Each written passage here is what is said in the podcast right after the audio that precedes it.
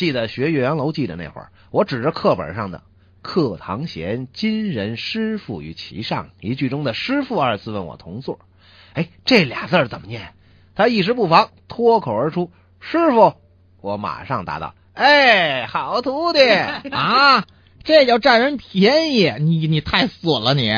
这古人有学问呢。”我正高兴着呢，那个同学又指着这两个字问我：“哎，那你说这俩字怎么念？”我说：“哈哈，我不认识。”他早知道我会这么回答，于是就笑着说：“嗨，你也太不像话了，怎么连师傅都不认识啦？”啊，该，这叫以牙还牙。哎，小陆啊。你觉得我还算一表人才吧？可能是我看的时间长了，习惯了，马马虎虎过得去吧。昨天我在公主坟等车，有个大叔装作很懂的样子过来和我说：“收手机的，你看我这多少钱？你可不能坑我啊！”说着从大衣兜里掏出个手机，我说我不收，我等车呢。那人居然说：“哎，现在这手机贩子都怎么了？这么好的东西他都不要，那算什么呀？”认错人的事儿，那不经常有吗？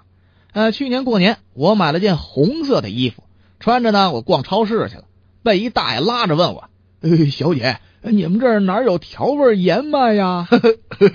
看来你比我长得秀气。